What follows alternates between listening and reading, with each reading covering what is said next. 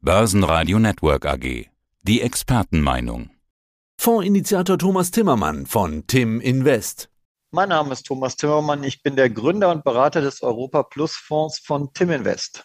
Und wir sind beide wieder an unseren üblichen Arbeitsplätzen. Wir sehen uns hier gerade über den Zoom-Call an den Plätzen sitzen, an denen wir immer sitzen, wenn wir callen. Aber wir waren beide letzte Woche unterwegs. Ich war in Frankfurt, du warst in Berlin, nämlich Börsentag Berlin. Ich war somit verhindert für Berlin, aber ich kann ja dich fragen, wie ist es denn gelaufen, Thomas? Wie war Berlin? Ja, also ich fand es überraschend voll. Also in meinem Vortragssaal waren, waren am Ende, mussten die Leute stehen und da haben 200 Leute reingepasst. Und das nach den letzten Börsentagen, an denen ich so teilgenommen habe dieses Jahr, war das schon die größte Teilnahmequote, die ich hatte und auch äh, sehr intelligente Fragen danach. Also sehr interessiertes Publikum und generell hatte ich auch den Eindruck, es waren sehr, sehr viele Leute da. Es war gut besucht, äh, großes Interesse. Und es macht ja auch Sinn. Die Kapitalmärkte waren selten so schwierig wie jetzt. Der Anlagenotstand auch. Insofern ist es mehr als nachvollziehbar. Aber für mich als Referent, der nach Berlin extra kommt, ist es natürlich immer eine tolle, eine große Freude, wenn der Saal voll ist und auch wenn viele gute Fragen und Gespräche kommen. Ja, Anlagenotstand finde ich eigentlich ist ein ganz interessantes Thema, was man mal diskutieren kann. Wir haben jetzt ja über Jahre immer diesen Begriff Tina gehört. Du hattest mir eine Mail geschrieben mit ein paar Gedanken und da steht der Satz drin, Tina ist Geschichte, die Anleihe als Anlagealternative ist zurück. Habe ich gedacht, ja, das wäre doch ein echter Gamechanger nach rund zehn Jahren oder sowas. Absolut. Tina, there is no alternative, gilt nicht mehr. Jahrzehntelang war das der Slogan und die Kaufempfehlung für Aktien. Das ist definitiv vorbei. Denn die Zinsen sind inzwischen so stark gestiegen, dass sie wirklich attraktiv geworden sind, je nachdem, was man für Inflationserwartungen hat. Aber wenn wir damit mal anfangen, die Inflationserwartungen in den USA in fünf Jahren für die nächsten fünf Jahre, das ist natürlich ein sehr langer Zeitraum, die sind übrigens year to date gesunken, leicht gesunken, die sind nur bei 2,35 Prozent. Natürlich sind das nicht die Raten, die wir in den nächsten Monaten sehen werden und auch nächstes Jahr nicht. Das wissen wir. Aber was wir auch sehen an den amerikanischen Märkten ist, dass die Renditen für US-Staatsanleihen jetzt deutlich über vier Prozent sind. Also die zweijährige Rendite ist bei 4,3 Prozent, die fünfjährige ist bei 4,14 Prozent. Und die zehnjährige, die war knapp über vier Prozent letzte Woche, ist jetzt wieder bei 3,88 Prozent. Also vier Prozent Zinsen nach einer Zeit, wo wir Nullzinsen hatten oder in Europa sogar negative Zinsen, finde ich, ist schon ein Wort. Interessant auch die Struktur der US-Kurve. Nach wie vor ist sie invers. Das heißt, zwischen den zweijährigen Zinsen von 4,3 Prozent und den 3,88 im zehnjährigen Bereich, da geht's runter. Das heißt, man erwartet dort eine klare Konjunkturabschwächung, wahrscheinlich sogar eine Rezession.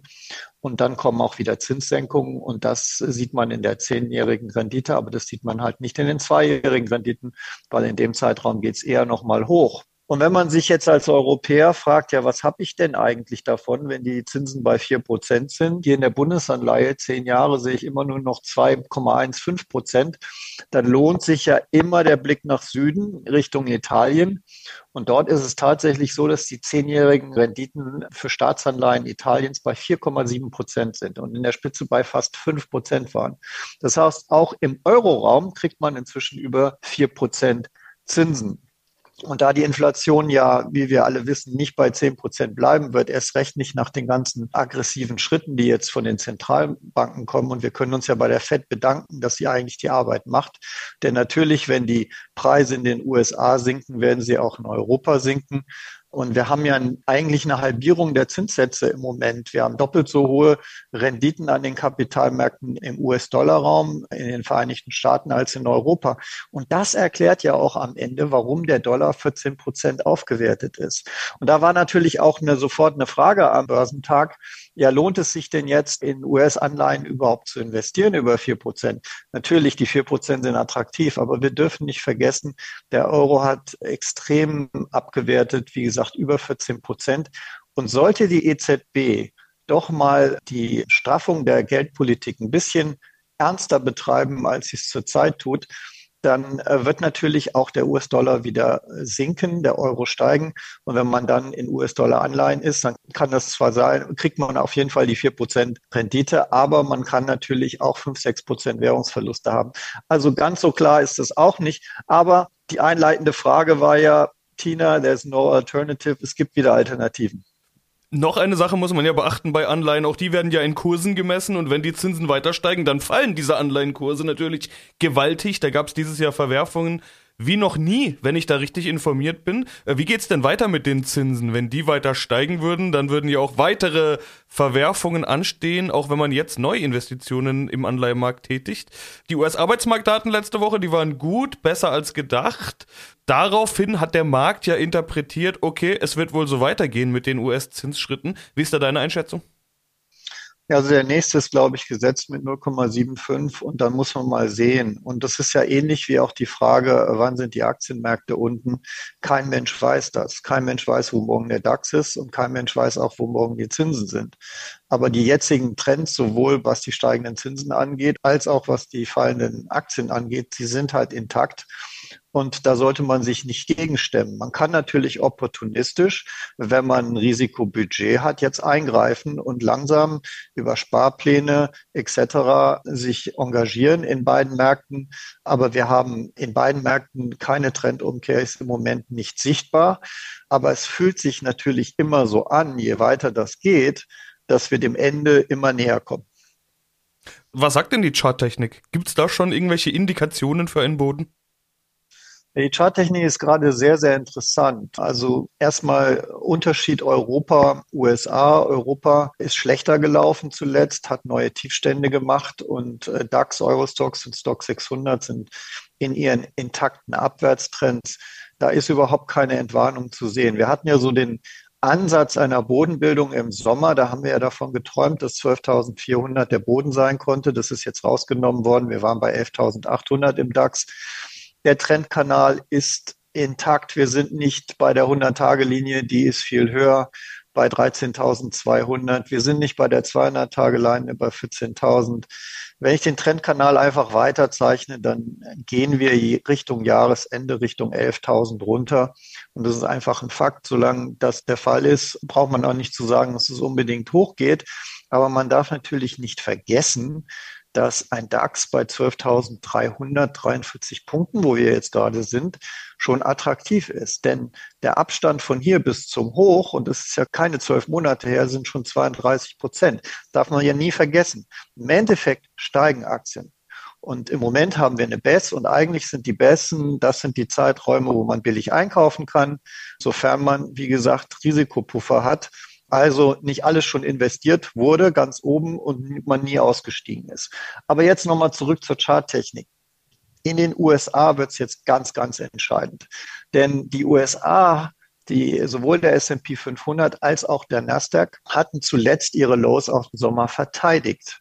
Und technisch sind wir generell in allen Aktienmärkten im Moment überverkauft. Das heißt, es ist mal wieder Zeit für so eine Bärenmarkt-Rallye von fünf bis zehn Prozent. Und die könnte jeden Tag auch beginnen. Jetzt ist es aber so, dass am Freitag die US-Märkte schon quasi knapp unter ihren Lows geschlossen haben. Und wir hatten jetzt eine schlechte Nachricht am Wochenende, was den Nasdaq angeht, nämlich eine Verschärfung eigentlich der Ausfuhrbedingungen für hochkomplexe Chipanlagen Richtung China. Und das könnte den Nasdaq heute nochmal unter Druck bringen. Und dann ist die Charttechnik in den USA auch kaputt.